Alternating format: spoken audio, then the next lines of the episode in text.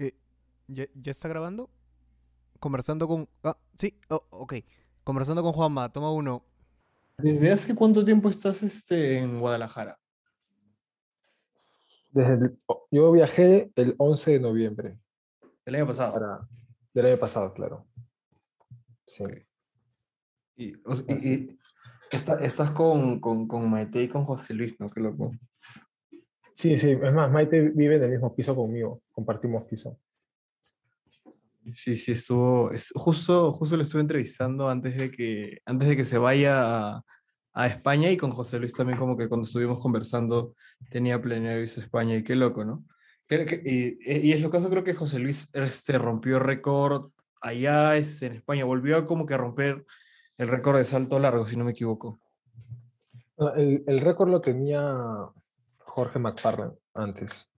Y él, él, él él rompió el récord, pero lo rompió en, en, ¿cómo se llama esto? En Bolivia, en el Sudamericano Indoor.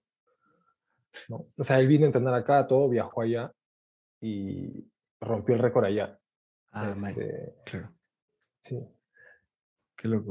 Este, es, es, este, escuchando tus entrevistas, al- al- al- algo muy, muy, muy chévere que era, que era como que yo estoy, o sea, practicando este deporte que es el básquet. Tú comenzaste jugando básquet y es Así como, y una, y una de las cosas, este, yo me acuerdo que en la secundaria empecé haciendo atletismo porque era muy malo en el fútbol, pero, Mm. corrí, pero corría muy rápido, entonces como dijeron, ya, practica, practicaba 100 y 200. Este, y, y, y ahora más o menos que, que, que, que pasé por esto de- del básquetbol, eh, bueno, ahora, como que estoy en el trance en- entrenando básquetbol, siempre digo como el, el atletismo de una u otra manera tiene este, entrenamientos y tiene maneras como que de hacerte saltar mucho más alto, de hacerte mucho más veloz, y, es muy loco, ¿no? ¿Cómo, cómo si fuese ese proceso tuyo este, con, con, con, con los deportes, ¿no? Más, más o menos, ¿cómo, cómo nació ese, ese afán por hacer deportes? ¿Cuáles, ¿Cuáles fueron los primeros deportes que empezaste a hacer? Bueno, yo desde, chico siempre he sido muy hiperactivo. Este, mi- mis papás me, trataron de meterme en todos los deportes posibles para que gastara la mayor cantidad de energía. Entonces, siempre después del colegio, yo hacía karate, hacía natación, este, siempre hacía bastantes este, actividades extracurriculares que tengan que ver con deporte. Eh, mi papá siempre ha hecho deporte, a él le gusta mucho el básquet y no sé en qué momento, entre tercero o cuarto de secundaria, este, me, me dediqué al básquet. Me, me fui, yo me acuerdo que me fui al- a una, al Divos, a, a- una academia de básquet, pero yo ya jugaba básquet porque mi papá siempre jugó básquet y jugaba con él. Entonces, o sea, súper rápido empecé en el equipo y, y también súper rápido me llamaron, después de unos partidos me llamaron a la, a la selección del equipo de la Naval. Eh, me acuerdo que, jugaba, que entrenaba en la Naval cuando estaba en el colegio todavía. Y cuando salí del colegio eh, y decidí entrar a la Universidad de Lima, me llamaron para el equipo de también del Club Real, ese que está en... Sí. ya, eh, y bueno, jugaba básquet y todo, ¿no? Y en el colegio tenía un profesor de educación física que se llama Fernando Valiente, ¿no? Que, bueno, me vio que yo era una persona muy ágil, alto, flaco, y que ten- o sea, cumplía con varias características para, para hacer salto alto, ¿no? Porque tenía bastante saltabilidad. Y me dice, ¿no quieres este, hacer atletismo para el colegio? Entonces, en el último año de colegio, hice, o sea, me acuerdo que hice salto alto, me gustó, pero decidí hacer atletismo para, para eso mismo, ¿no? Para mejorar, pues, mis aptitudes en el básquet, porque a mí lo que me gustaba era el básquet, ¿no?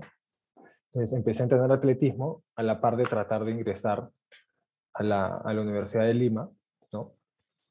Y cuando ingreso a la Universidad de Lima y empiezo a entrenar con el equipo de la de Lima, que era, el, que era con el entrenador este, Gorosito, que es el entrenador en esa época del Real, el Club Real, este, me di cuenta que en ese momento los, los basquetbolistas que estaban ahí no eran muy este, disciplinados, ¿no? o sea, yo sí lo veía como un, Deporte. como un, claro, como un futuro para mí, ¿no? Como una profesión. Claro.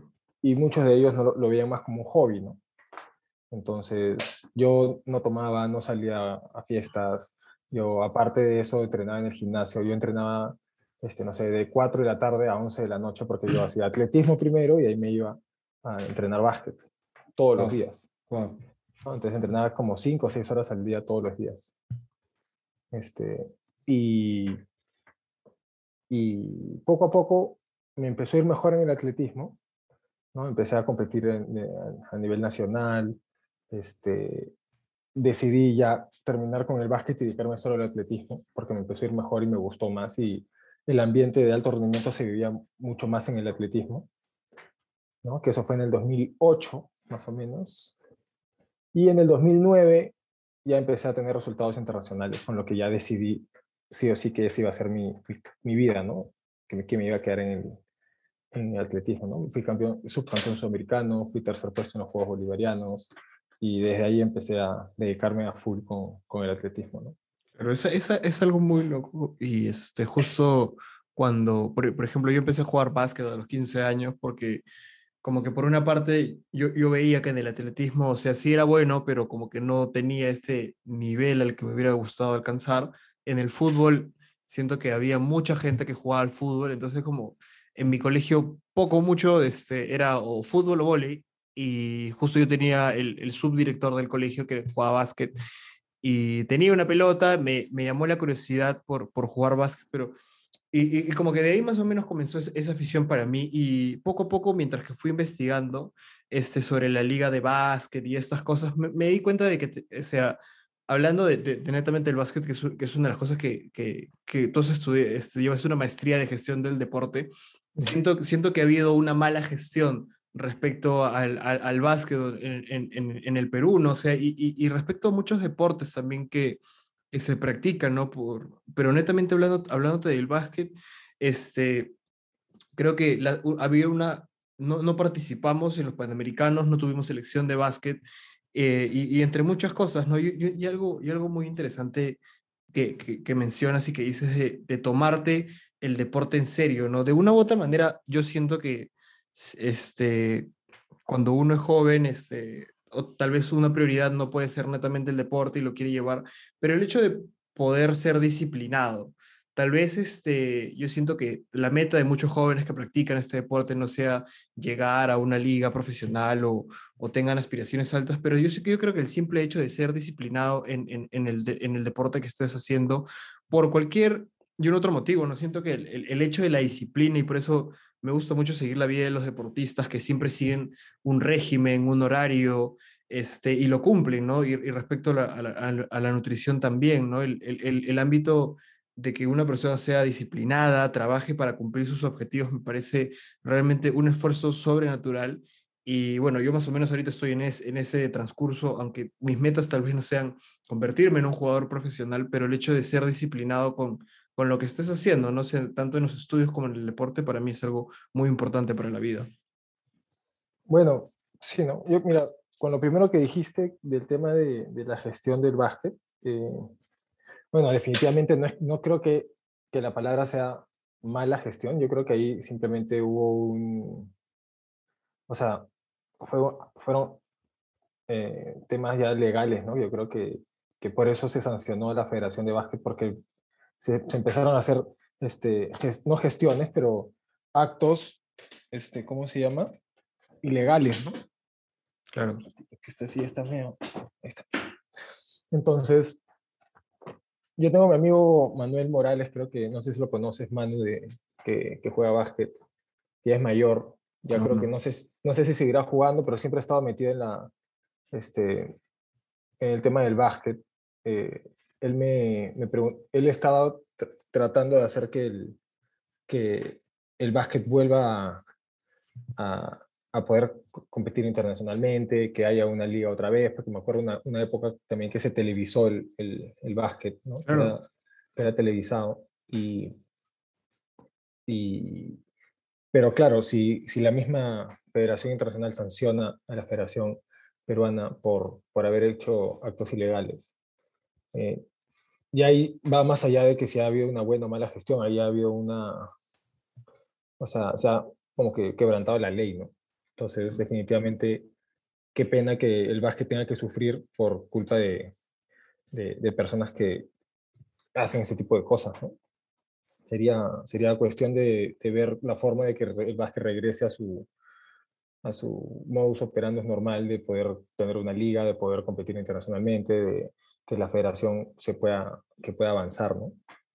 Y, y, y bueno, con lo que dices del, de, de ser disciplinados y eso yo creo que,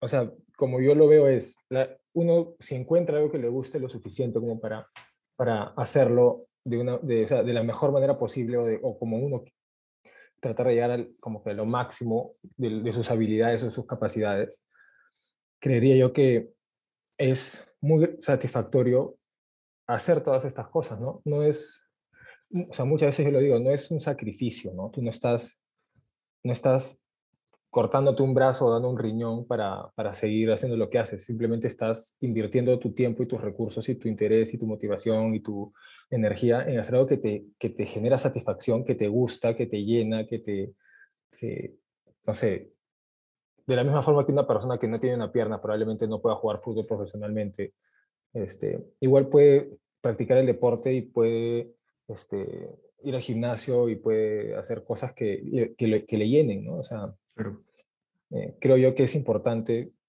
en la vida siempre tratar de hacer cosas que, que de, lo, de, lo, que uno se siente orgulloso, ¿no?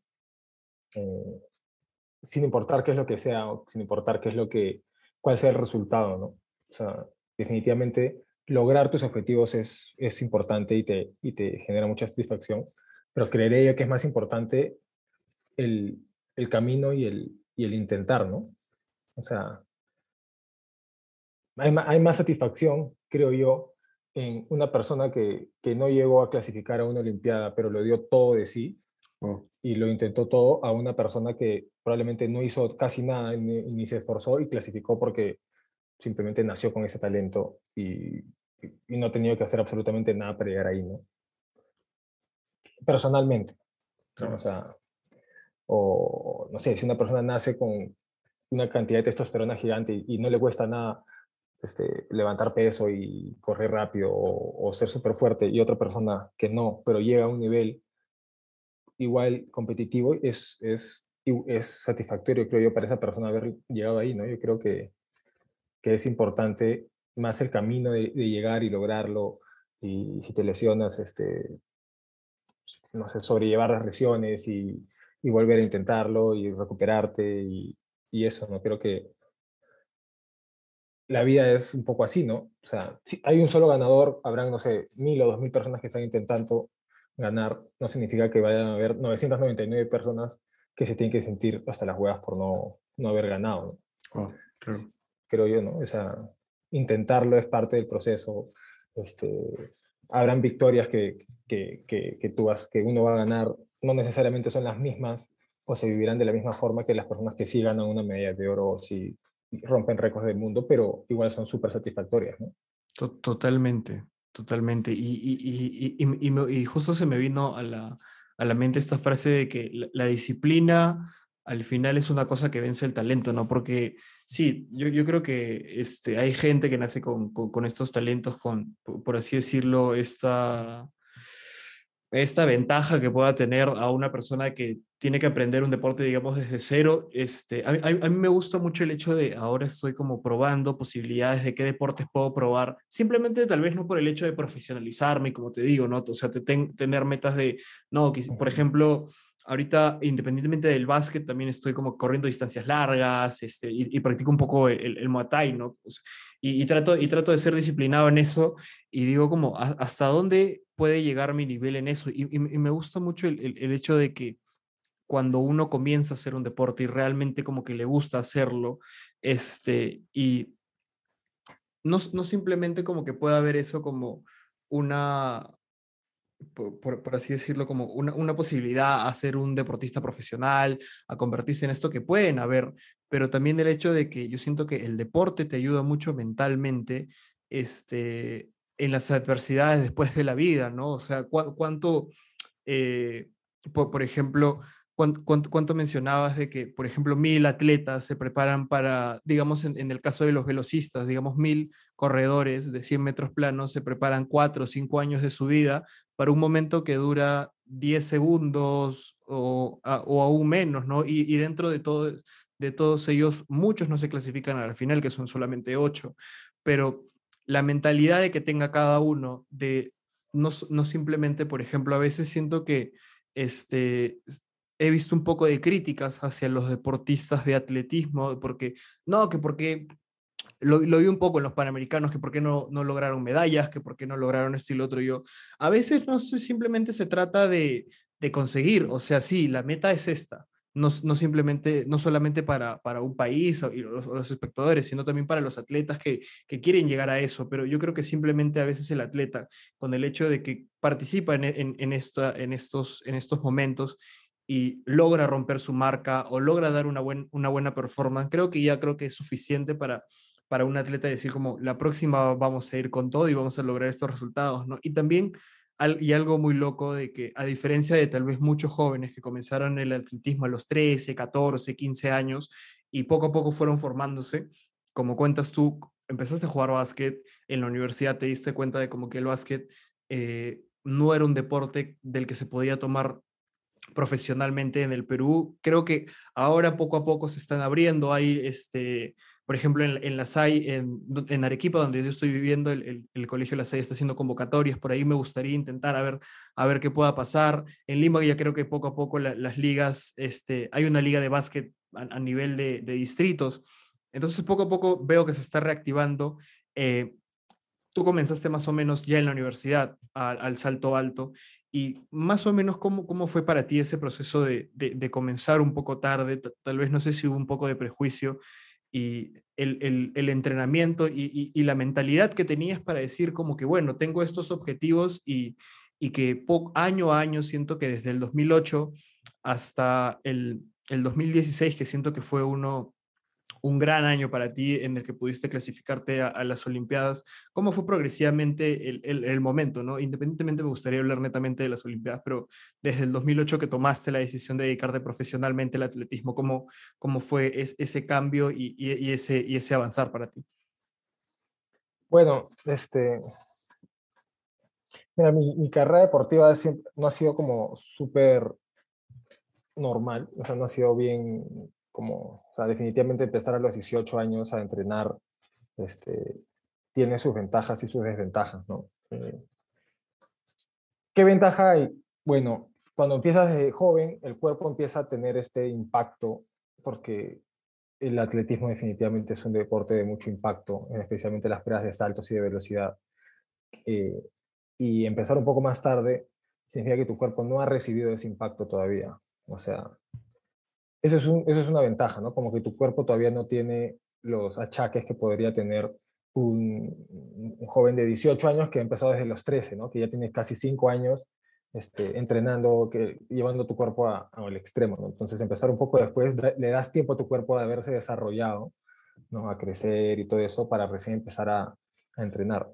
Pero al mismo tiempo, la desventaja es que técnicamente mm, te, te demoras más en aprender este, los movimientos y, la técnica porque el cerebro, al ya haberse desarrollado, mientras mayor eres, este, tu proceso de aprendizaje cada vez es más lento, ¿no? Es diferente enseñarle eh, a un niño de 11 años a, cómo tiene que correr a, una persona de 20 años.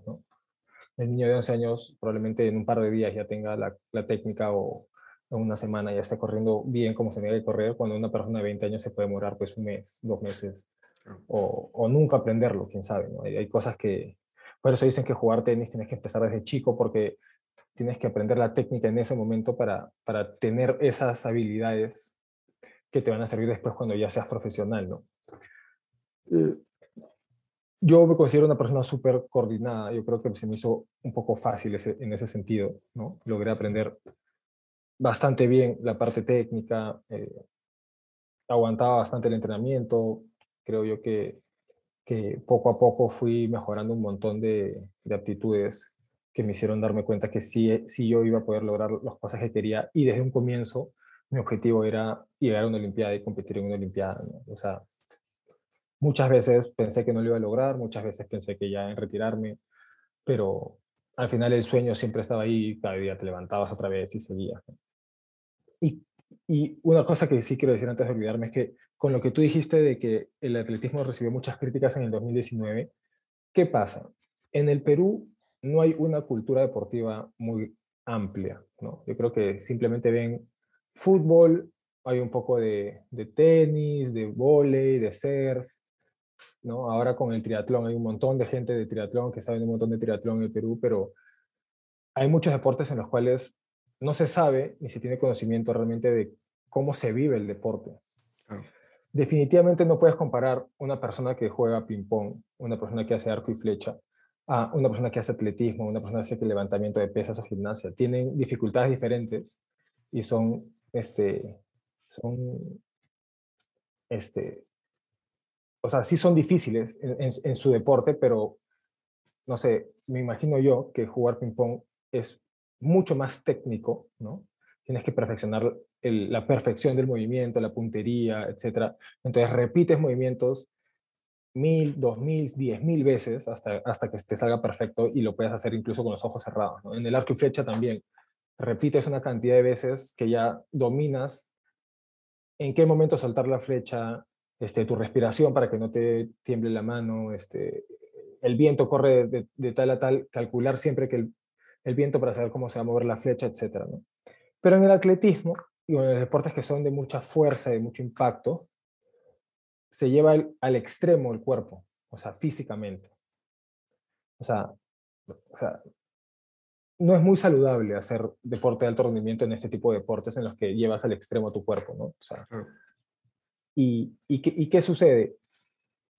La gente que no sabe qué es lo que, cómo se vive este deporte, o incluso el nivel de competitividad que hay en el deporte a nivel mundial, porque este, hay ciertos deportes en los cuales muchos países no, no lo practican, ¿no? como por ejemplo el frontón. ¿no? El frontón no se practica en el Perú, pero eh, internacionalmente la, o sea, no hay países en que se practique frontón, entonces competitivamente no hay una competencia internacional en ese deporte. Eh, el karate es un deporte que, que, si bien sí es internacional, no hay una, o sea, ¿cómo decirlo? Un, para un mundial clasifican 60 por prueba, ¿no? Supongamos en 100 metros, creo que son 60 cupos o, 40, o 56 cupos.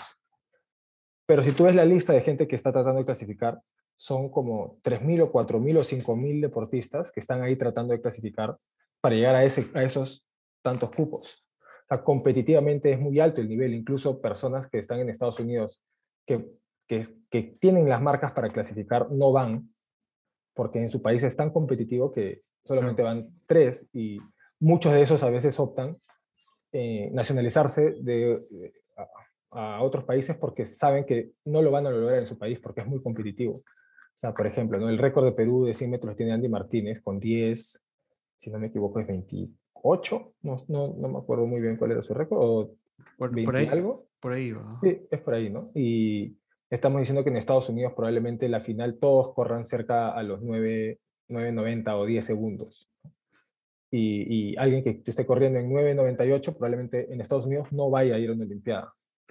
Tiene que correr por 9.80 para abajo para poder ir a una Olimpiada porque el nivel es muy alto. Hay mucha gente en Estados Unidos este, que tiene niveles muy altos como en Jamaica o incluso cuando hablas de la maratón en Kenia, en Etiopía, este, en, en los temas de saltos en Rusia o en Cuba hay muchos saltadores de triple que, que saben que saltando 17 metros igual no van a ir a, a una Olimpiada porque hay tres saltadores cubanos que saltan 17-30. ¿no? Entonces, el, el, el, nivel y la competitividad es muy alto. Entonces, cuando viene gente que no sabe sobre el deporte a decir, no, porque no han tenido medallas en los Panamericanos, bueno, te, no puedes criticar sin conocer, tendrías que ver cuáles son los porqués no te, de no tener medallas. ¿no? La cultura deportiva en el Perú no te permite vivir del deporte.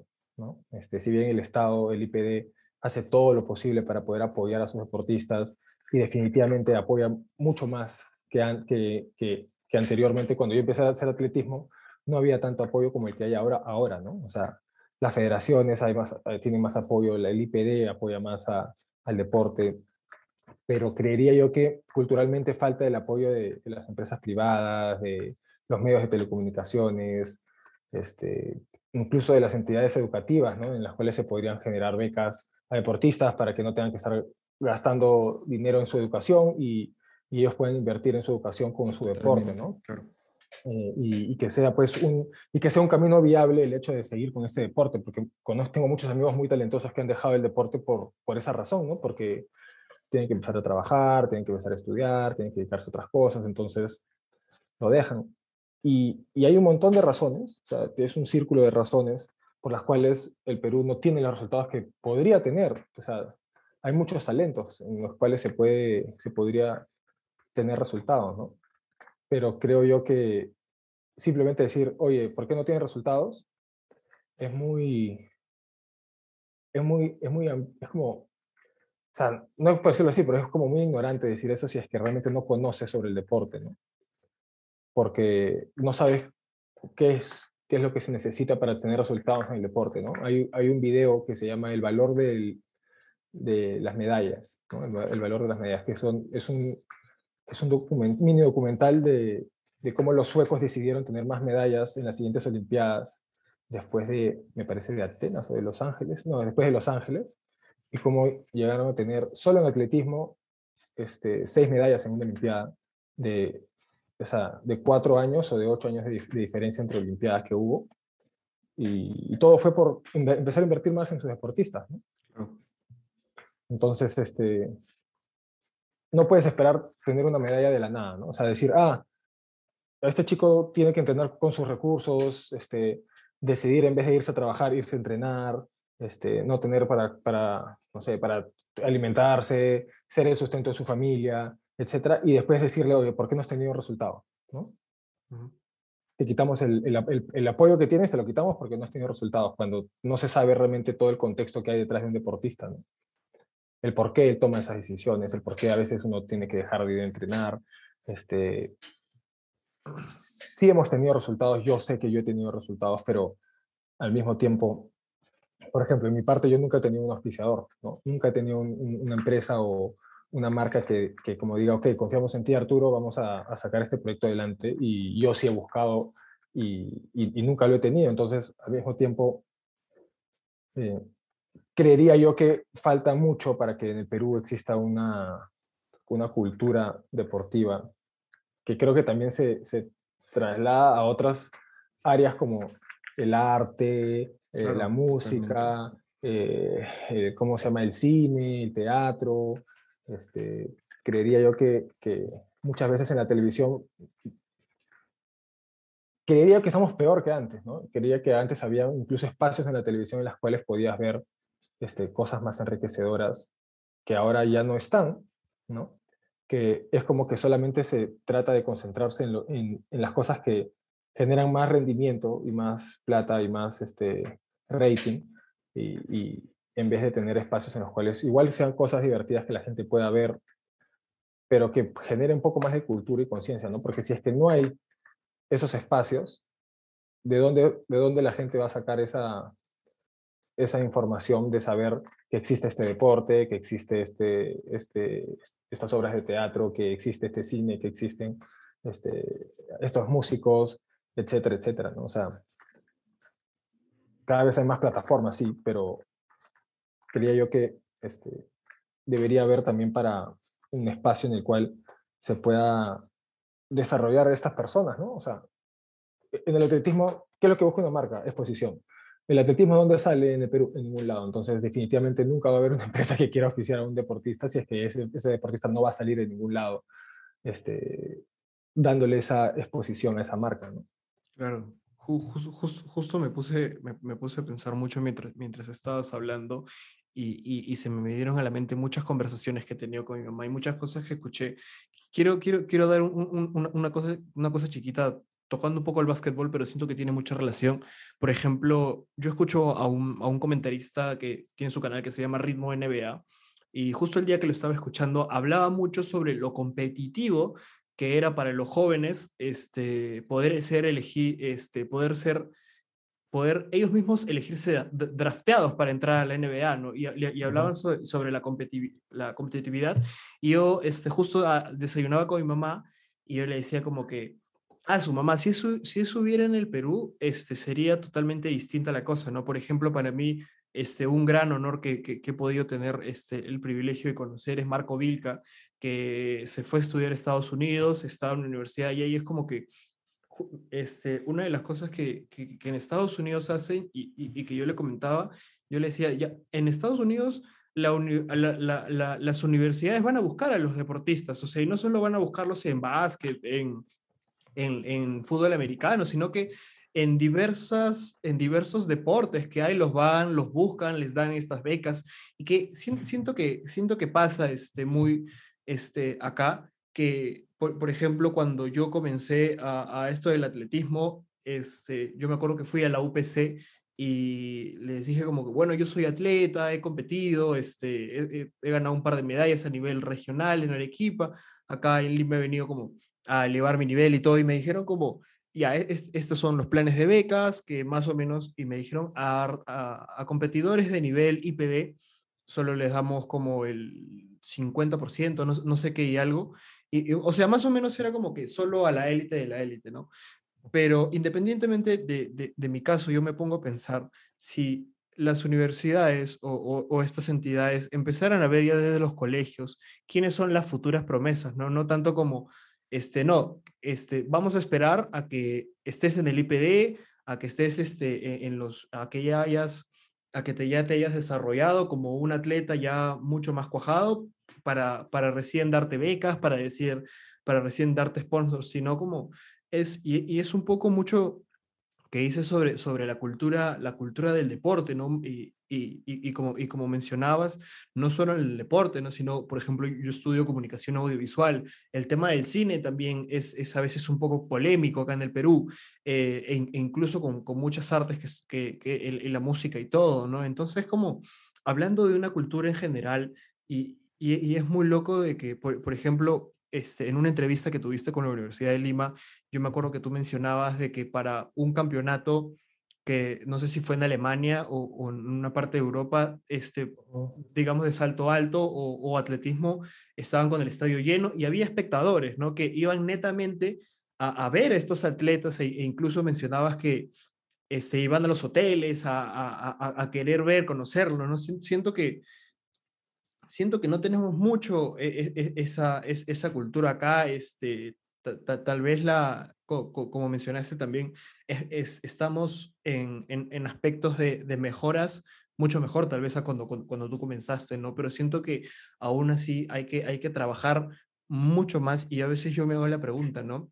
¿Cómo, cómo uno puede comenzar a hacer este, estos pequeños cambios? Y justo eh, este, escuchando un, podcast, este, el, el, el, host comentaba de que, eh, de que él quiso cambiar, digamos, él quiso cambiar el mundo, se dio cuenta que era imposible, entonces de ahí dijo, voy a cambiar a mi país, se dio cuenta que era imposible, y de ahí dijo, voy a querer cambiar a, a la ciudad, al distrito donde estoy, vio que era difícil cambiar, entonces una cosa de que él decidió es empezar por uno mismo, ¿no? Y yo admiro mucho, admiro mucho lo que hiciste tú, lo que hiciste Maite, lo que hizo José Luis, de que sí, tal vez por un lado, este, vieron estas cosas, vieron estas cosas en, en, en, Perú que dijeron como que, ala, qué complicado. Maite me, me comentaba mucho eso de, del apoyo acá en el Perú, que faltaban muchas cosas y, y, se veía imposibilitada. Justo también estoy leyendo la historia de Annalí Gómez, que es una surfista de que tuvo muchos obstáculos, ¿no? Y, que poco a poco tuvieron que tomar la decisión de irse para allá y, empezar, y empezar a hacer cosas allá. Yo creo que independientemente, este, eso hace de que le des un poco más de, visibilidad. obviamente sería tal vez mucho más fácil de que ya las cosas estén acá, tengamos entrenadores y, también una de las cosas de que en, en Perú no sé si recién se están empezando a hacer el hecho de, mandar a los atletas a, convertir, a competir internacionalmente. No mandarlos como que ya te voy a mandar y quiero que vengas con, con, un top 5, quiero que vengas o, un top 3 o con una medalla. Sino manda los mandan para que empiecen a tomar experiencia, ¿no? Porque si no, ¿cómo? Sin, este, tener competiciones nacionales y, y, de ahí como cuando te topas con, con, el resto de otros atletas que viven otras realidades, que tienen otras facilidades, es un poco chocante y, e incluyendo con, con nuestro deporte, por así decirlo, nuestro deporte madre, que es el fútbol, a nivel nacional les pasa todo lo que pasa, pero a veces cuando, cuando competimos en la, Libertadores o en la Sudamericana, pasamos por momentos muy penosos, ¿no? Y entonces como que la pregunta es ¿por qué? Y, como ah, yo siento que hay cosas que hay que cambiar, digamos, a nivel macro, a nivel grande, ¿no? Pero me gusta mucho cuando atletas toman la decisión de empezar a labrar ese camino que yo sé que poco a poco se, se va a ir construyendo con el tiempo. Sí, mira, yo creo que o sea, yo creo que ahora hay muchas plataformas con las que se puede generar mucho más este, eh, impacto o, esa exposición que, que, buscan empresas como para que te, que te empiecen a auspiciar o te empiecen a, a, a tomar en cuenta. Pero creería yo que en el Perú lo que falta es, es este, creía yo que es más que todo yo creo que es como educación, ¿no? Yo creo que en muchos países, por ejemplo, ¿no? Ese tema, ese, ese, ese que decías de Alemania, ¿no? En Alemania a mí sucedió algo bien, bien como particular porque fue un choque de culturas para mí, ¿no? De, de, de no solamente ver a gente que, que, no practicaba el deporte que le gustaba e iba solamente a ver, eh, tener tenía a, un par de, chicos que me esperaron a mí para que yo les firmara unas fotos mías que ellos tenían, que me seguían desde que empecé mi carrera deportiva, que, yo, que yo no sabía eso, ¿no? que en Perú nunca me ha pasado y, y que me tenga que pasar en Alemania, pues no me pareció súper particular. Pero algo que también me pareció súper particular fue que este, del hotel al estadio de la competencia, ¿no? a mí me recogió una persona que vendría a ser un chofer, ¿no? Y conversando con él en, el camino, y le pregunté, y bueno, ¿tú quién eres? No, yo he venido a ser voluntario, me dice. Y, y, y, el carro que en, el, que me recogían era un carro súper, como súper este, caro, era un Audi este, RS4, RS5, no sé, era un carrazo, un carrazo, me acuerdo. Y, y le decía, ay, ¿te han dado este carro? No, este es mi carro, me dice. Wow. Este, yo, yo soy gerente general de una empresa en Frankfurt, que estaba a cuatro horas de esta ciudad donde competíamos en carro, y solo he venido para ser voluntario. Wow, claro. Nada más. Entonces, y bueno, me ha tocado ser chofer, pues, ¿no?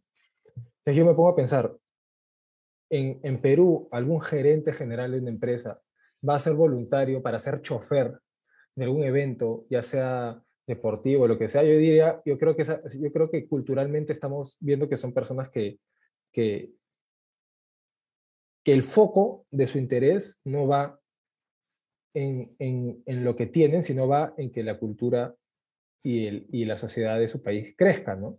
Entonces, a él, a él no le importa que lo vean como un chofer, siendo él gerente general, ganando la cantidad de plata que probablemente muchos que quisiéramos ganar, y, entre comillas, en el Perú, como que rebajarse a ser un chofer de un evento, ¿no? Entonces, este, no le importa porque no es, no es, su, su, interés va más allá, su interés no va en, en, cómo él se va a ver, sino su interés va él, yo quiero ayudar, yo quiero que, que el deporte ayude a la sociedad, ¿no? Este, si hay más jóvenes haciendo deporte, hay menos jóvenes en las calles siendo delincuentes, este, si hay más jóvenes que, que, que están dedicándose al deporte, que pueden tener más oportunidades estudiando, significa que van a haber más jóvenes con educación que van a hacer que la sociedad en un futuro sea mejor y tomen, tomen mejores decisiones. Significa que más jóvenes van a tener mejores aptitudes y habilidades que van a lograr obtener gracias al deporte que no se tienen en otros ámbitos de la vida, este, que, vas, que significarán que, que en las empresas haya gente que tome mejores decisiones, que afronte mejor las situaciones este, difíciles, que, que sean más competitivos, que, etcétera, etcétera. Entonces, todas esas cosas se, se, se se toman en cuenta en, en, esos otros países. O sea, culturalmente estamos esperando que es, diferente. Entonces, se les da más espacio al arte, a la, a la música, al teatro, a la escultura, a, este, al deporte. Eh, entonces, la, la, la gente puede dedicarse a estas cosas porque les hace feliz y hay un, hay un mercado y hay un, hay, un, hay un grupo de gente que quiere estas cosas, ¿no? Que en el Perú probablemente también, pero no, no hay esa base, no hay, no, hay, no hay ese espacio en el cual ellos puedan dedicarse a eso. Nosotros, me, me incluyo, no en el deporte, ¿no? Este, definitivamente, siempre hemos hablado con, con, con la gente del deporte, ¿no? Con Paola, con Jordi Martino, con Mandros, con, con Maite, con Silvana, este, siempre hemos hablado que lo que le falta al Perú es que te puedas dedicar a esto. O sea, en otros países estamos hablando de, o sea, de gente que se despierta, no piensan en, ay Dios, otro día en el que no sé qué voy a hacer, que si tengo que trabajar, que tengo que ir a hacer esto, porque falta acá, porque no tengo esto. No, se despiertan, comen, entrenan, descansan, comen, se van a dormir. Y el día siguiente igual. Entonces, solo se concentran en eso porque ese es su trabajo. Tu trabajo es eso. Entonces, si estás compitiendo con gente que se dedica solamente a eso, definitivamente los resultados van a ser menores, ¿no? Este, incluso sí hemos tenido buenos atletas que han tenido buenos resultados, pero si se quiere llegar a tener mejores resultados en el deporte, se necesita que la cultura cambie un poquito, que más gente vaya a ver este, estos deportes, que, que se televisen este, los campeonatos.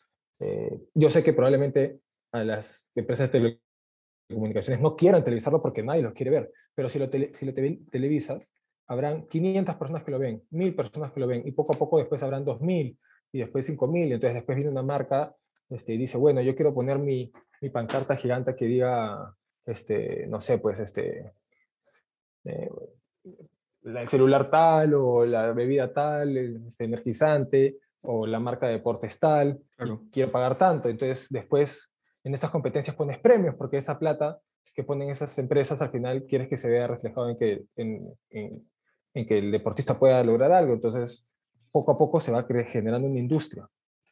Y eso va a generar, al final, más rentabilidad para estas empresas, pero no es a corto plazo definitivamente, ¿no? es a largo plazo, porque generas una industria, una economía este, que mueve este, a la gente, que hace, genera interés, que incluso, no sé, pues en los, en, los, en los, lugares donde se hacen estas competencias pones kioscos de cerveza, de hot dogs, de, de agua, de lo que sea, y la gente al final está viendo el, el, evento y compra, y entonces se genera toda una industria de, que se mueve sola, entonces ya no necesitas que el Estado ponga toda la plata para pagarle a cada deportista para que pueda seguir haciendo esto, sino que el mismo deporte este, puede solventar esas cosas, ¿no? Los clubes empiezan a recibir auspicios, esos auspicios, esa plata se, se, se, invierte en tener mejores deportistas, entonces se le invierte para los deportistas, se les pone un sueldo como si fuese un club de, de fútbol y, y, se genera pues una bola que se va haciendo cada vez más grande, que al final ahí hace que la sociedad sea mejor, ¿no? Y podría suceder, en, como digo, ¿no? en todos los ámbitos del arte, música, teatro, cine, deporte. Entonces, creería yo que, que eso es para mí como la base del problema que se debería solucionar. Que cambie un poquito la, la, mentalidad de la gente en tratar de, que, de pensar en, en un futuro y no en el, en el, en, en el mañana, ¿no? O sea, en, el, en el mañana que ya tiene que venir ahorita, que ya necesito ser rentable para que no me despidan, para que haya más rentabilidad para la empresa, para que todo sea mejor, sino en, mira, si hacemos esto, probablemente acá en cuatro años, este, esto sea un boom que genere esta cantidad de plata y mueva esta cantidad de plata, ¿no? Claro, to to totalmente. Y justo, justo se me vino la idea de cu cuando mencionabas esto de, de, que a veces la televisión no apoya. Este, ju justo estoy, estoy estudiando un poco de cómo el Internet poco a poco está desplazando este, a, la televisión en muchos formatos, ¿no? Y, y, se me, y se me vino la idea de, bueno, no, no, no necesariamente lo tengo que hacer yo, pero de también generar estos espacios, eh, por ejemplo en YouTube, este, yo más o menos me vi casi todas las Olimpiadas, me, la, me, las vi por YouTube porque Claro Sports abrió como que sus en vivos y digo como, ok, ahora tenemos también estas plataformas para hacer ver estos deportes, ¿no? Así que sería, sería uh -huh. genial que, que, tal vez este, algún canal o, o, o gente con, con, acceso a esta tecnología puede, puede empezar a hacerlo y, y, y como tú dices, y, y, y, creo que, no, no, me acuerdo si, si, si lo hablaba con Maite o, o, con, o, con, Mandros, de que el hecho de apoyar desde pequeños, y justo el, el, el domingo estuve viendo, estuve viendo tenis, este, del, eh, justo, justo empecé a verlo porque muchos amigos compartieron a Juan Pavarillas y, que, que, me, que, me, dio mucho orgullo de que un peruano haya podido llegar a primera ronda, que compitió contra un canadiense que tiene 20 años, si no me equivoco. Y, y entonces yo me puse a pensar, ala, acaba de, acaba de perder contra Nadal, pero acaba de jugar un buen partido y muchos comentaristas de este, tenistas comentaban de que ha sido su mejor performance. Entonces yo me pongo a pensar, ¿desde qué edad esta, esta persona le ha dado al deporte? ¿no? Y, y, y, es, como es eso, ya, posiblemente a los 13, 14, 15 años, este, uno lo veía y, decía como que, ah, este, bueno, perdón, bajo la mentalidad de estas personas es como, igual, igual seguían invirtiendo, no como le decían, ya a esta edad queremos resultados, queremos las cosas. Ha tenido e, e, es, este joven ha tenido que pasar por un proceso de, digamos, 6, 7 u 8 años. ¿Desde qué edad? No, no sé lo ha comentado. del canadiense, dices. Sí, del canadiense. probablemente sea desde los 6 años que empiezan a hacer eh, tenis. Desde los 4, 5, 6 años empiezan a hacer tenis. Y es una decisión casi este, de negocios que se toma, que tiene que empezar, si quiere que sea profesional, tiene que empezar desde ahora. Y en los colegios, empiezan a ver temas de los colegios, de las universidades, este, le empiezan a llamar. Entonces, evidentemente, si, si el padre iba a gastar 100 mil dólares en su, en su universidad y la universidad le dice, es gratis porque juegas tenis desde los 6 años y ahora tienes, has estado jugando tenis 12 años de tu vida y estás en el top tanto de tu edad en el país, ya no tienes que pagar esos 100 mil o 150 mil dólares, es gratis. Entonces el papá dice, bueno, con estos ahorros de 150 mil dólares, ¿qué hago? a, mi hijo le doy esto, me compro tal cosa. Entonces dice, es, es rentable que mi hijo haya empezado a jugar tenis desde tal edad, porque esa es, la plata que se han ahorrado en, el, en, la universidad y así en varios deportes, ¿no? Eso, hacen, eso hace mucha gente, o sea, incluso el papá de Michael Jordan lo, lo obligaba a jugar básquet porque sabía que era que con el deporte en Estados Unidos puedes este, este, llegar a hacer muchas cosas, ¿no? Claro. Y, yo, creo que va, por ahí, ¿no? Y creo que ese es un poco lo que se debería tratar de, de, copiar en el Perú, ¿no? Un poquito eso, ¿no?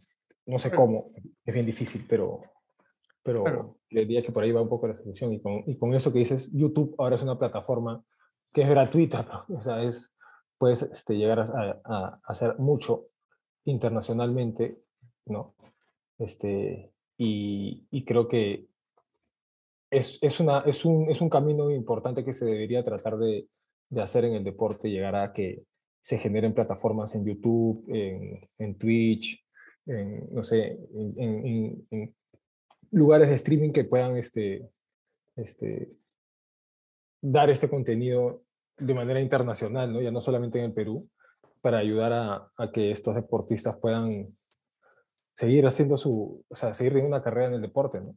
Claro, totalmente. Y justo, justo, justo me, me, puse a pensar un poco de, bueno, tal, tal, tal vez este, si empezáramos a hacer eso con los deportes, digamos, que ya, que ya tenemos como es el, el fútbol, el voleibol, porque canchas de fútbol, canchas de voleibol, o sea, deportes que sí, por así decirlo, es mucho más este, visto a nuestra realidad de, de empezar a invertir, porque yo siento que también este, dentro del fútbol pasa pasan que muchos jóvenes este, eh, se frustran y, una, y una de las cosas que creo que en el fútbol se sabe mucho el, el, tema de la vara, ¿no? De, de, que si conoces a tal, a tal, a tal, y no debería ser tanto así, justo un, un, un, joven, eh, me, puse a ver un video corto de que, que, decía, en, el fútbol hay demasiada vara, hay gente en, provincia que juega mucho mejor que, muchas personas, que mucha gente que, que, está en estos equipos o, que le está intentando, pero no tiene estas oportunidades.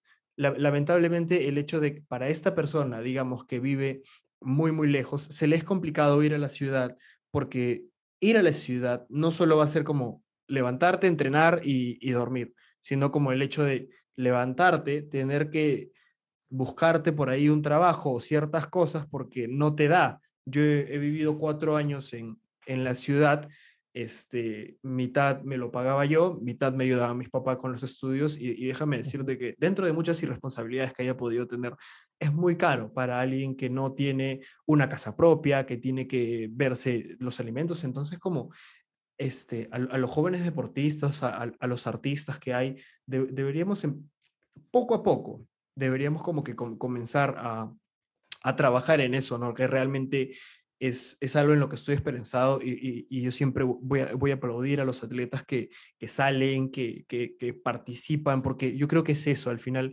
este, lo, que- lo que ellos están haciendo, al, al- al final lo van a dejar en la sociedad y, como tú dices, ¿no? O sea, de una u otra manera, algún, digamos, este, tres jóvenes peruanos te ven, que se sienten con las capacidades de empezar a hacerlo y lo van a hacer, ¿no? ¿Cómo, cómo, cómo más o menos, este, hablando de- del año 2015, este, hacia el 2016, ¿cómo, cómo, comenzaste el, el- el 2015 con, con el entrenamiento y con la mentalidad de que ya sabías que se acercaba este, las competencias de Río y, y más o menos cómo fue ese proceso tuyo hasta llegar a las competencias? Y, y la clasificación también. Bueno, yo en el 2015 yo, yo trabajaba en, en- en esta empresa Adidas en Perú.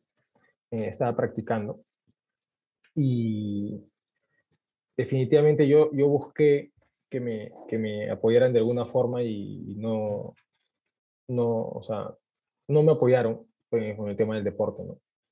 Eh, creería yo que, es más, incluso ya eh, cerca, cerca de terminar el 2015 yo había hablado con, con, con mi jefe en ese momento como para llegar más temprano, para salir más temprano, para poder llegar a mis entrenamientos, porque llegaba muy tarde a mis entrenamientos. Y como todo el mundo salía a las 6 de la tarde de las oficinas, y yo tenía que llegar, o sea, y te estoy hablando que la, la, la oficina estaba en Javier Prado, no, en, en la Vía Expresa, en, en, por, por, ¿cómo se llama este?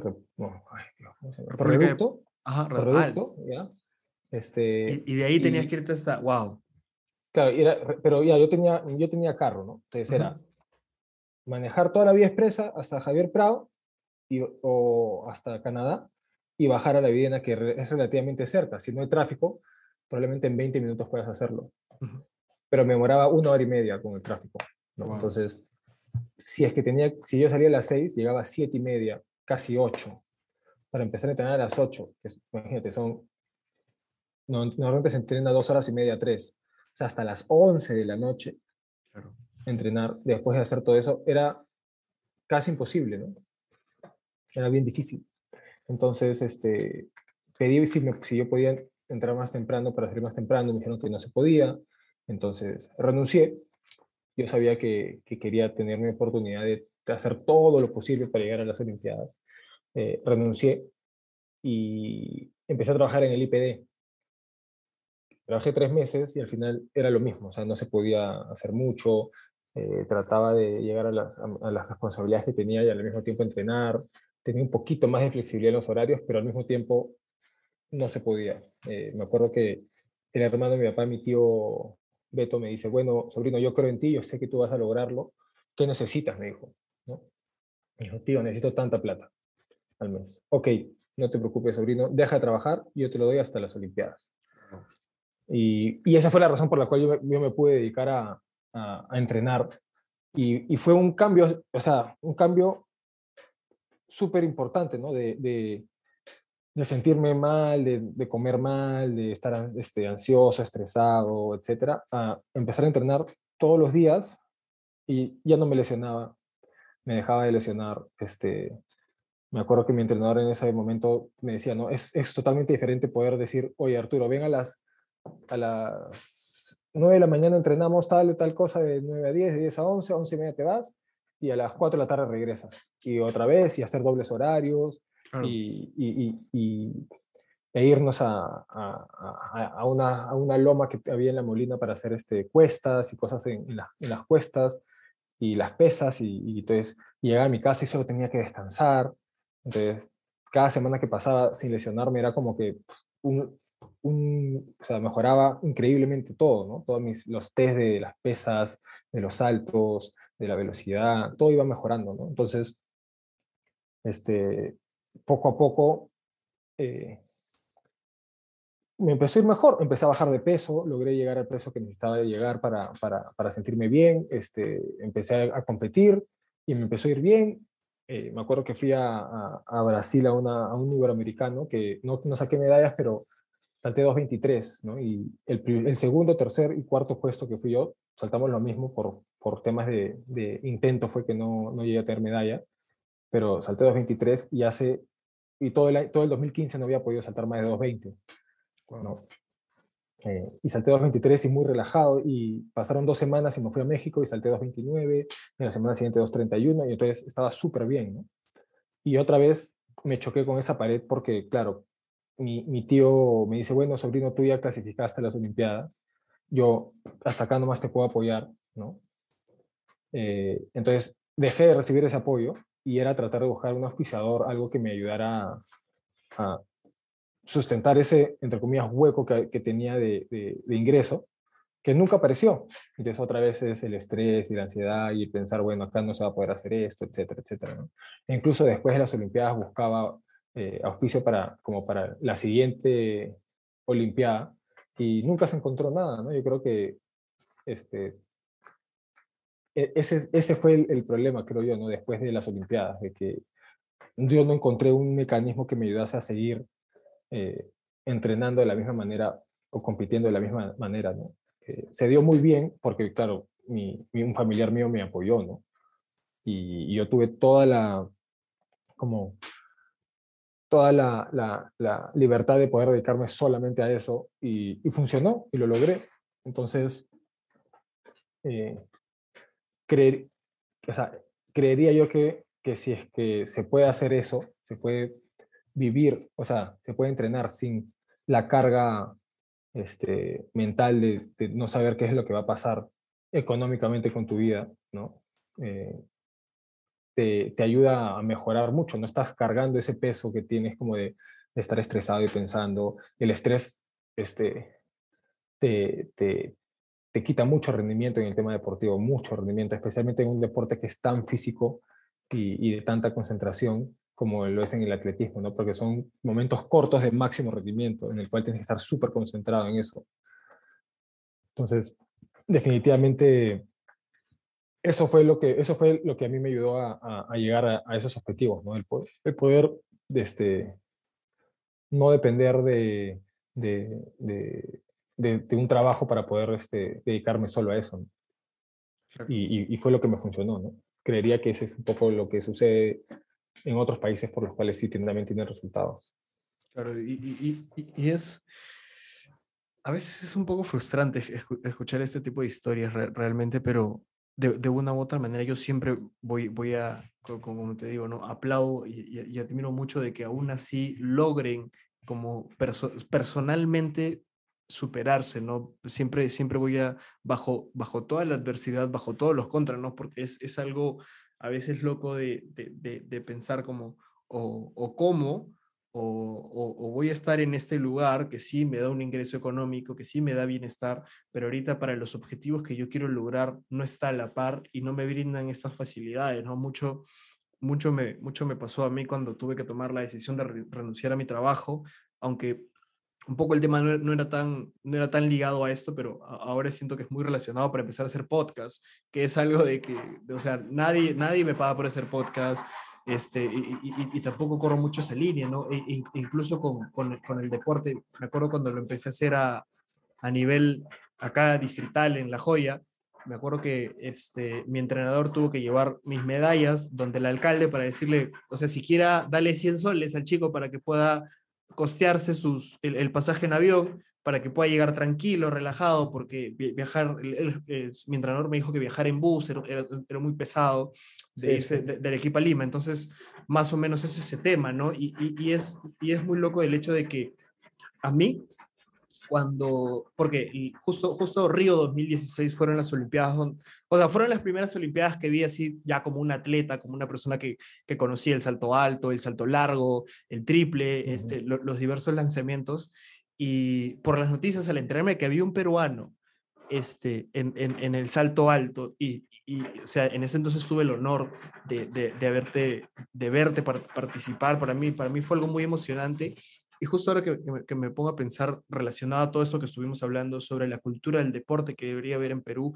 y la, y la, y la gestión también, es como poder visualizar y decir, bueno, este año es uno, posible, ¿por qué no en, en, nos proyectamos que en 10 años sean tres o cuatro o, o, o, uh -huh. o, o dos, que, y, y, y, así, ¿no? Poco a poco darle mucho más impulso a estas cosas, ¿no? Y, y realmente este, quisiera saber cómo más o menos fue tu experiencia ya después de haber pasado de haber estado en, todo esto, en toda esta adversidad, el, el, el, apoyo de tu tío, que fue, que fue por un momento, y bueno, de ahí tuviste que seguirla luchando. ¿Cómo, cómo fue la experiencia desde, desde el primer momento que llegaste a Brasil, el, el momento de, de, de, tu prueba? ¿qué, ¿Y qué, qué, enseñanzas te dejó la, participar en las Olimpiadas? Bueno, eh, yo, yo, o sea, yo lo que, lo que pasa es que yo creo que, ¿no? y se da un poco mucho también en, en, en, la mayoría de deportistas de mi generación que siguen compitiendo, ¿no? que son Paola Mautino, que son Silvana Segura, Maite, que es un poco, es un poco más joven, pero igual está acá todavía. Y yo creo que, que nos gusta muchísimo, muchísimo, muchísimo lo que hacemos. Yo creo que la, el, la satisfacción que nos da hacer este deporte eh, eh, va más allá de lo que incluso podemos llegar a entender porque no es, no es tan inteligente, diría yo, eh, seguir haciendo algo de la forma en la que se hace en el Perú, ¿no? O sea, eh, yo creo que nuestra pasión puede más que todas las adversidades que, nos, que se nos ha presentado, ¿no? Porque si no, no estaríamos acá todavía, ¿no? Este, para mí, lo de la Olimpiada que me dejó, yo creo que a mí me, enseñó mucho que, que sí se pueden lograr las cosas si es que, si es que uno realmente las quiere y, y toma la decisión de, de, hacerlas, ¿no? Yo creo que, y mira, últimamente he estado viendo bastante, en Instagram hay esos videos como motivadores, ¿no? Que te dicen un montón de cosas y hay uno que se me quedó bien grabado que es, cuando uno decide hacer algo, ¿no? Tú dices, ¿sabes qué? Mañana voy a empezar a comer mejor, mañana voy a salir a correr, mañana voy a ir al gimnasio, mañana voy a leer un libro, mañana voy a limpiar mi cuarto, mañana lo que sea, y no lo haces, ¿no? Estás incumpliendo una palabra que haces contigo mismo. Entonces, no, no te crees, no, no, no le das el peso a lo que tú quieres hacer, no le das el peso, a la importancia. Es como que te estás fallando a ti mismo, ¿no? Y, y, y te estás acostumbrando a que eso sea así. Te estás, te estás acostumbrando a que tu palabra para ti mismo no vale nada. ¿entiendes? Entonces, yo creo que si uno decide hacer algo, ¿no? Por respeto a uno mismo y por, por, por amor propio, si lo decides, lo haces, ¿no? Como que te cueste lo que te cueste, ya, mira, lo intentas por lo menos, ¿no? Yo creo que este, eh, a mí eso es lo que me dejó lo, lo, la Olimpiada. Yo creo que yo en el 2016 eh, me acuerdo que, que en, en, en, muchos momentos yo ya hasta incluso decía, ya no me voy a clasificar. Sentía que ya no, no, lo, no lo voy a lograr, no lo estoy logrando. Y estaba cerca de lograrlo, porque decía, no, no va a pasar, etc. Y, y se me fue la presión que yo te, que, que, tenía de, de, lograr eso, como de, sabes que tienes que lograrlo, tienes que lograrlo porque esto, porque lo otro, porque tu tío te está apoyando, porque el IPD, porque esto de acá, porque entonces al, al, al, al, sentir que ya no tenía que hacerlo por esa presión, sino que simplemente haz lo que te gusta hacer, disfruta lo que te gusta hacer, ¿no? O sea, si bien sí, el, la Olimpiada es un objetivo importante, yo no me dediqué al deporte en general, o sea, no necesariamente el atletismo, sino yo no decidí que el deporte iba a ser parte de mi vida, ¿no? Que el atletismo haya sido al final el que, como el, lo que me completó ¿no? Pero digo, yo sabía desde chico que yo iba a hacer deporte. Yo no me dediqué al deporte porque quería llegar a la Olimpiada, sino era porque me gustaba lo que hacía. Me gustaba el deporte, me gustaba hacer ejercicio, me gustaba entrenar, me gustaba competir, me gustaba ser bueno eh, en lo que hacía, me gustaba mejorar, ¿no? Entonces, lo que mejora la Olimpiada es eso, cambiar de mentalidad. No es, ¿sabes qué? Quiero clasificar a un americano, quiero ser selección nacional, quiero ser esto. No. Lo, lo que quiero yo es mejorar. Lo que quiero yo es seguir tratando de mejorar, seguir disfrutando del proceso de, de si ayer salté dos metros, hoy día salté 2.5. Si ayer corrí en 12 segundos, ayer corrí en 11.90. Y si ayer cargué 100 kilos, hoy día cargué 105 kilos. Y cada vez mejorar y tener esa, esas ganas de querer mejorar. ¿no? Yo creo que eso es lo que al final me deja lo, la Olimpiada. ¿no? Eh, yo estoy tratando de, de clasificar a, a, París, traté de clasificar a Tokio. Eh, no lo logré. Yo creo que eh, sí son derrotas, pero yo creo que son parte del, del deporte, ¿no? O sea, el deporte te lesionas, en el deporte eh, te encuentras con un montón de obstáculos financieros, este, de recursos, de entrenadores, de, de, gente que bate tu marca o que, que, etcétera, ¿no? Hay un montón de obstáculos que te, te, presentan, pero es, es parte del deporte, creo yo, ¿no? Yo creo que eh, hay que vivirlo como es, como lo que es, ¿no? Eh, disfrutarlo,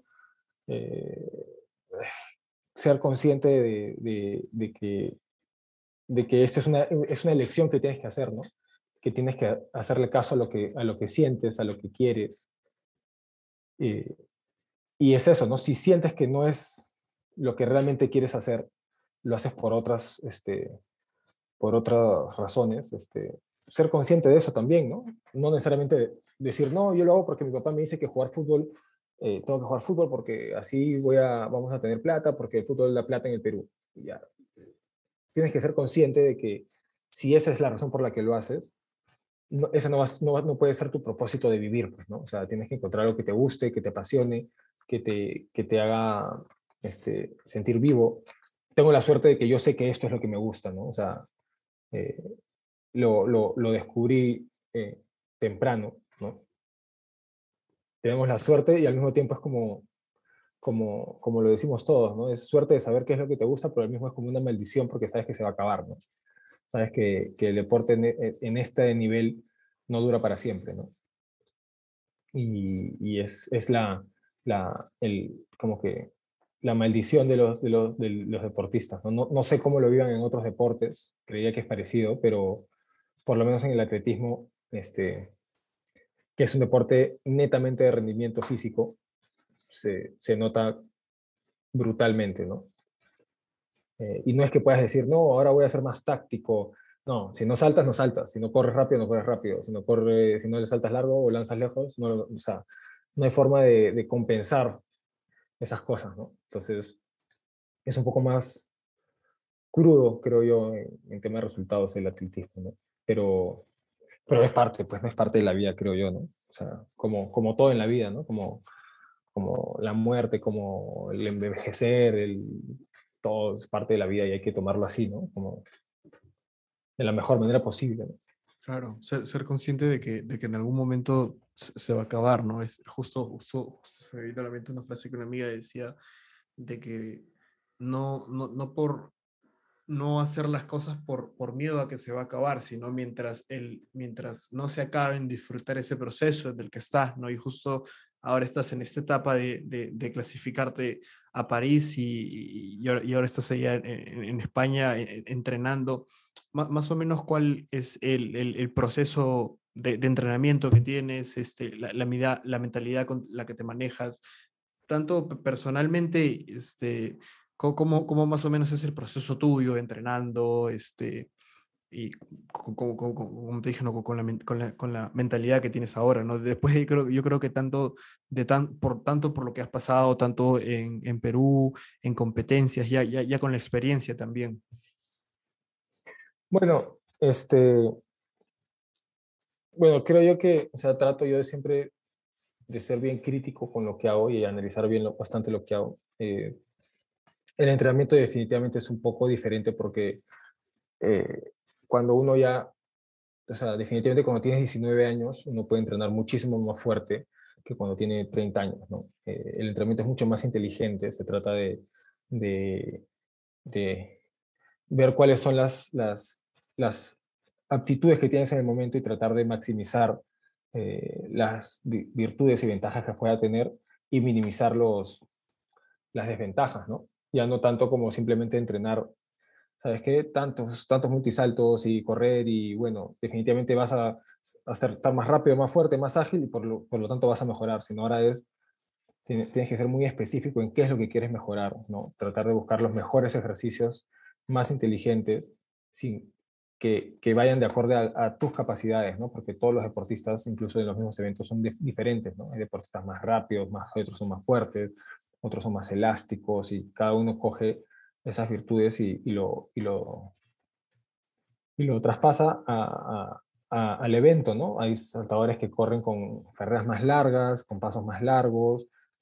hay unos que, son pasos más cortos, hay unos que van más lento y, y, son más fuertes, otros que son mucho más rápidos, pero no son tan fuertes, pero usan la velocidad. Entonces, dependiendo de cada aptitud, tienes que reconocer cuáles son tus aptitudes y poder entrenar en base a esas aptitudes, y no solamente como lo que se podría haber hecho antes, que todos hacen tanto, todos cargan este peso, todos hacen este ejercicio, ¿no? Por ejemplo, en, en mi caso, yo no, no hago absolutamente nada del tren superior porque yo subo mucho de peso muscularmente en el tren superior, entonces desde hace años que yo ya no entreno, no hago planchas, ni barras, ni bíceps, ni hombros, ¿no? o sea, lo máximo que hago son con, con ligas, gestos, que son de mi deporte, y los levantamientos olímpicos tratando de usar más las piernas que los brazos, ¿no? Entonces, este... Y, y, bueno, eso es lo que me ha funcionado y es lo que, lo que, lo que sigo haciendo, ¿no?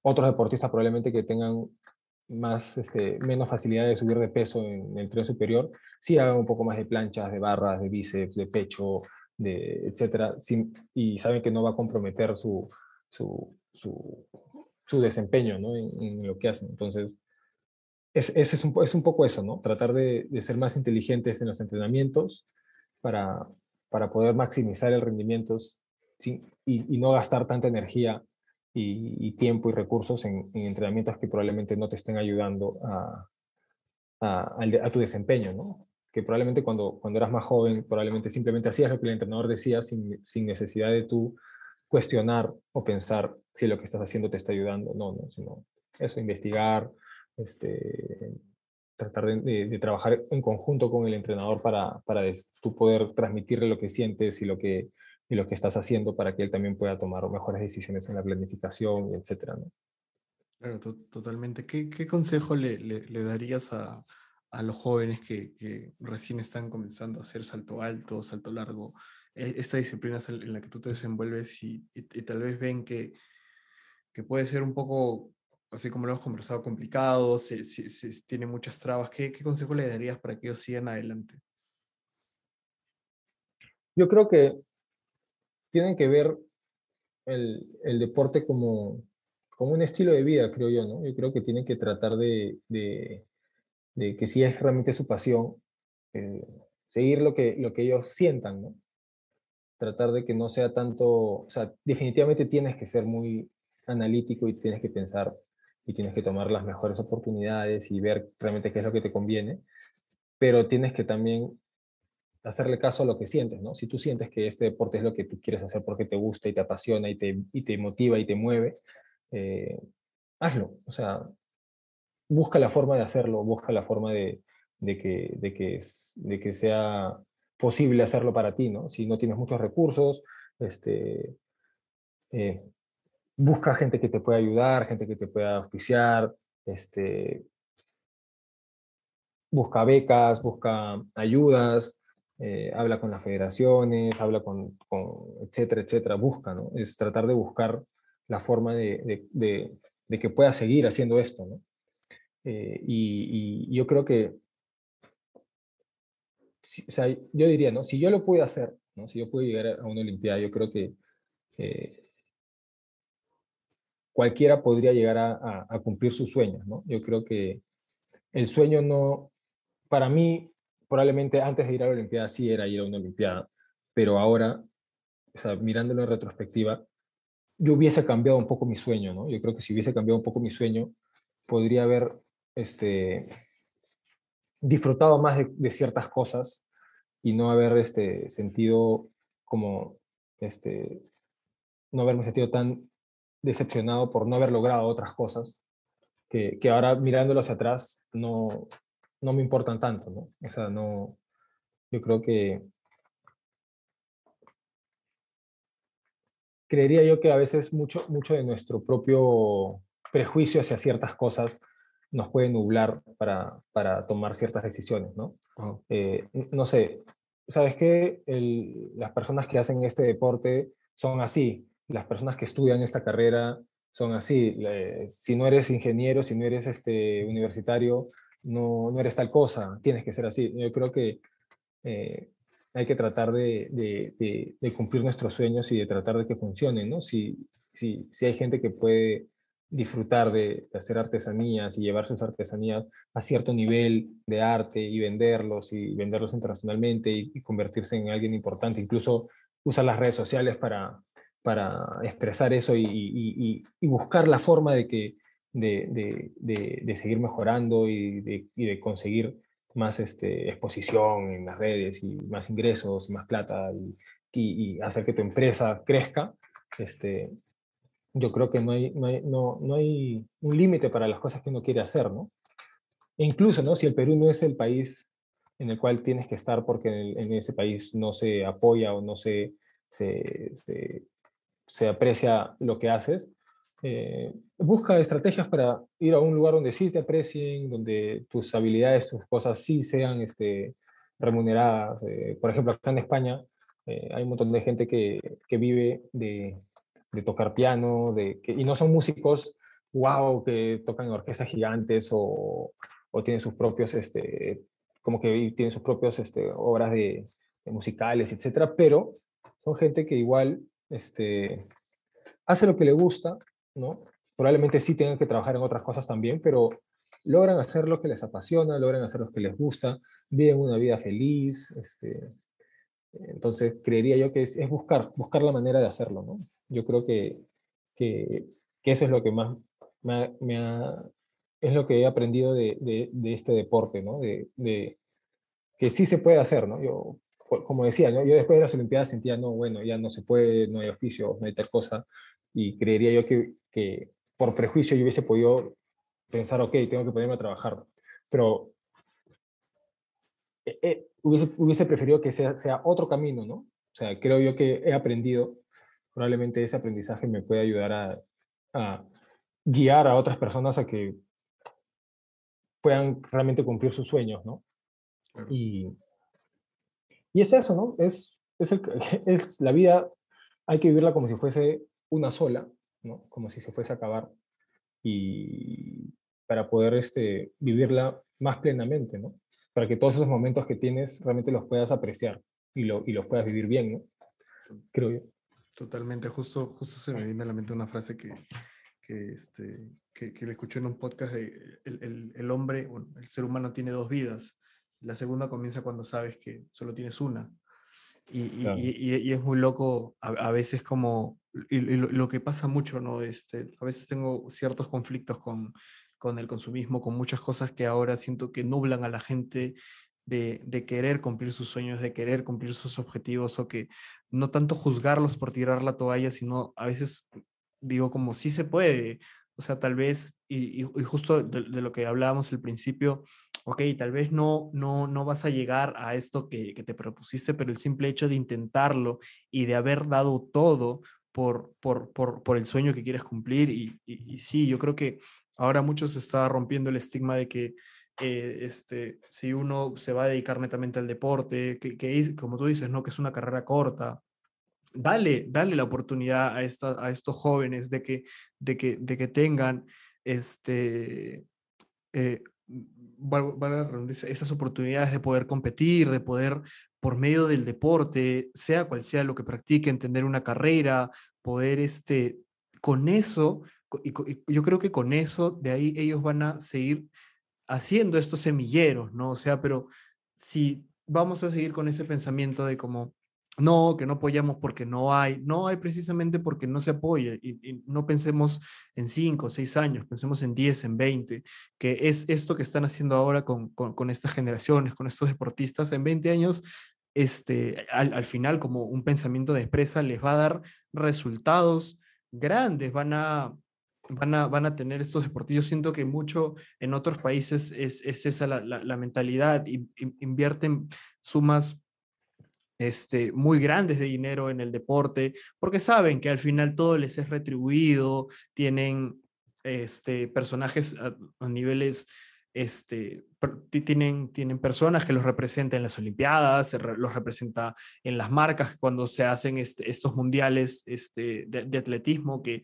justo una de las cosas que le decía Maite, que o sea, ahí, vas, ahí vas ya con la, indumentaria de, de, la marca que te auspicia y, es como, eh, y, es un tema, ¿no? Pero deberíamos comenzar por eso, ¿no? Y, realmente el hecho de, el, yo creo que el camino que uno tiene para, para cumplir lo que uno quiere no es fácil. Este, tú lo has vivido, muchas personas que han llegado al punto en el que están, lo están viviendo tal vez, y yo, yo como, es, es muy complicado, pero no se rindan, porque al final siento que la satisfacción de haber logrado eso que que te propusiste, romper tu marca personal. Yo siempre digo, al, final, para, para un atleta, para un artista, para todo es, es superarte personalmente. Ya yo creo que de ahí las recompensas ya vienen de por sí. Las recompensas pueden ser medallas o pueden ser un poco más de exposición si eres artista o, o qué sé yo, no, pero a, a, eso me lleva mi otra pregunta de cuál es el consejo que, o, cuál es ese aprendizaje que siempre lo tienes en, en la mente y, y, te ha servido para superar muchas adversidades. Puede, puede ser un, un consejo o un aprendizaje tanto en el ámbito personal como en el ámbito deportivo. Bueno, mira, yo, o sea, para, para mí, ¿no? O sea, antes de dar un consejo, yo creo que cada persona es, es, diferente, ¿no? Yo creo que, por ejemplo, yo siempre supe desde chico que, que yo quería hacer deporte y que ese iba a ser mi camino y tenía que encontrar la forma de buscar qué deporte iba a ser para mí, ¿no? Encontré el básquet, el básquet no fue el camino al final que elegí, fue el atletismo, ¿no? Que por suerte fue que, que entró a mi vida, ¿no? Pero, este, yo, yo era un chico que en el colegio, no, si todos hacían algo, yo jugaba básquet porque yo quería mejorar el básquet. Eh, no, que ahora vamos a jugar, no, yo juego básquet. No, esto, y, y es como que soy una persona que cuando se pone un objetivo solo piensa en ese objetivo, ¿no? O sea, y, y, y se nubla todo, el, el, o sea, el resto de cosas se nubla y pienso solo en eso. Entonces, eso me ayudó mucho a mí a, a poder lograr lo que quería porque me despertaba todos los días pensando en lo que quería. Y me acostaba todos los días pensando en lo que quería. Y almorzaba todos los días pensando en lo que quería. Y, y, era como una obsesión, ¿no? De querer lograr eso porque es lo que yo quería hacer y lo que me hacía feliz. Entonces, eso tenía que ser. Y era eso o nada, ¿no? Pero yo creo que el consejo que yo les daría a las personas es que, o sea, primero, a las personas que, que, que han encontrado algo que saben qué es lo que quieren, busquen todas las herramientas posibles para hacerlo. ¿no? Ahora, con el Internet, con las redes, con todo, hay una cantidad de información y una cantidad de oportunidades que no había en la época que yo empecé a hacer atletismo. ¿No? Este, aprendan todas las herramientas posibles para lograr las cosas que quieren hacer. Eh,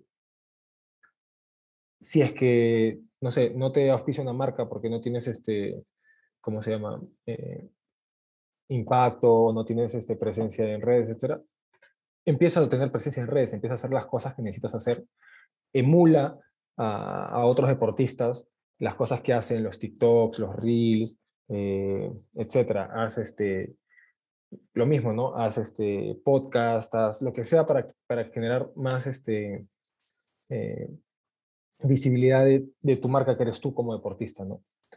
Eh, y si es que no has encontrado algo que te gusta y no has encontrado algo que te apasione a ese nivel, tampoco pienses que, que, está mal. O sea, es tratar de buscar cosas que te llenen, tratar de buscar cosas que te gusten, tratar de buscar cosas que te, que te, que te den satisfacción, como puede ser viajar, como puede ser escuchar música, como puede ser los vinilos, como puede ser este, el arte. Este, no necesariamente es una pasión que dice, sabes que me muero si es que no viajo, pero, pero es algo que te gusta hacer. Entonces, encuentra esas cosas que te gustan hacer eh, y no tengas miedo de, de, hacerlas, creo yo, ¿no? O sea, eh, es, es, es, eso, que no tengas miedo, que no tengas prejuicios en, en, querer hacer ciertas cosas. Eh, yo estudié administración en parte porque eh, yo quería estudiar algo que me permitiese seguir haciendo el deporte que hacía, ¿no? Pero sí, por ejemplo, tenía prejuicios con ciertas carreras como nutrición, como fisioterap fisioterapias, tenía ciertos prejuicios porque decía, no, porque no es una carrera eh, como administración, como ingeniería, como derecho, como medicina, como psicología, etcétera. Eran, en mi percepción en ese momento, como carreras este, menos importantes. Pero que hoy en hoy digo, ¿sabes qué? Me hubiese gustado, por ejemplo, estudiar nutrición, me hubiese gustado estudiar fisioterapia. fisioterapia. Siento que me, que, que me llama mucho la atención. Me llamaba la atención en esa época, pero tenía esos prejuicios también. Yo creo que es, es, es tratar de vivir así. Ahora, hoy por hoy, con, todo, con toda la globalización y el Internet que, que, que hay todas estas plataformas, no hay una excusa como para no dedicarse a algo que te gusta, ¿no? creo yo.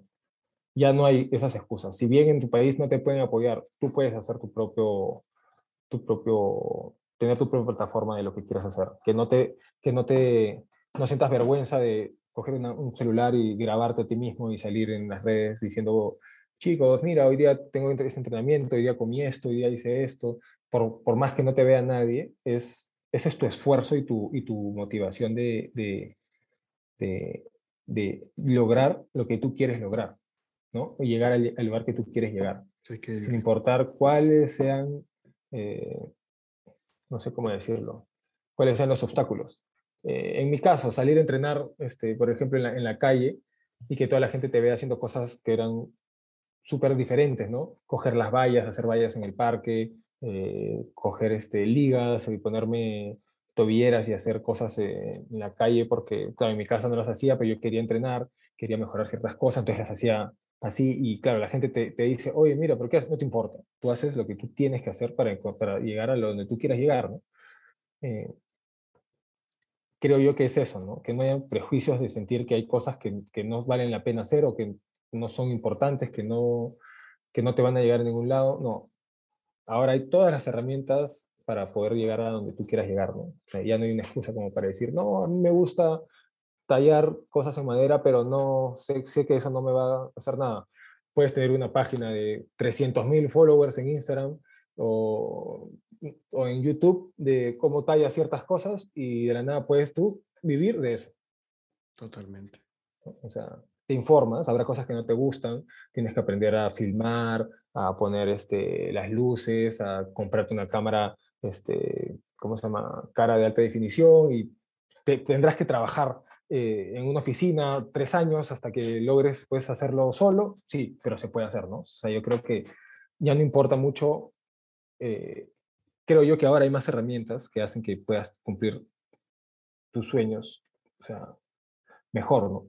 Y probablemente falles también, y fácil, no era lo que, no era lo tuyo, sí, pero en el camino, pues, la gente evoluciona, cambia, se encuentran otros sueños, este, es parte del proceso de la vida, ¿no? Intentar, intentar, intentar, intentar hasta, hasta que algo encuentres que te, que te llene, ¿no? Totalmente, totalmente. Me, me- voy muy, muy satisfecho realmente con, con- el tema, con, con este, con esta entrevista por, por, por el hecho de romper prejuicios, ¿no? Y, y- y buscarte tus propias oportunidades a pesar de muchas este, dificultades que uno pueda tener y a pesar de la adversidad, generarte e- estos, estos espacios, ¿no? Ahora siento que con la, con la tecnología tenemos muchos más espacios para poder este, tener mucha más visibilidad, así que con la tecnología y ahora como, como tú dices, ¿no? Sé, sé, sé, sé esa persona o em- y, y- empieza a trabajar por esa persona que quiere ser, ¿no? Re- realmente, este, Arturo, muchas gracias por tu tiempo, le, le he pasado incre- increíble contigo, espero, este, muy emocionado a, ver- a verte compitiendo y, y todos los mejores éxitos tu de, de acá, tu preparación para París y, y en cada competencia que tengas. Muchas gracias, Arturo. No, gracias a ti, Juanma. Nos vemos y cuando quieras otra, otra entrevista, me avisas nomás. De todas maneras, listo. Chao, chao. Dale, compadre. Chao, chao.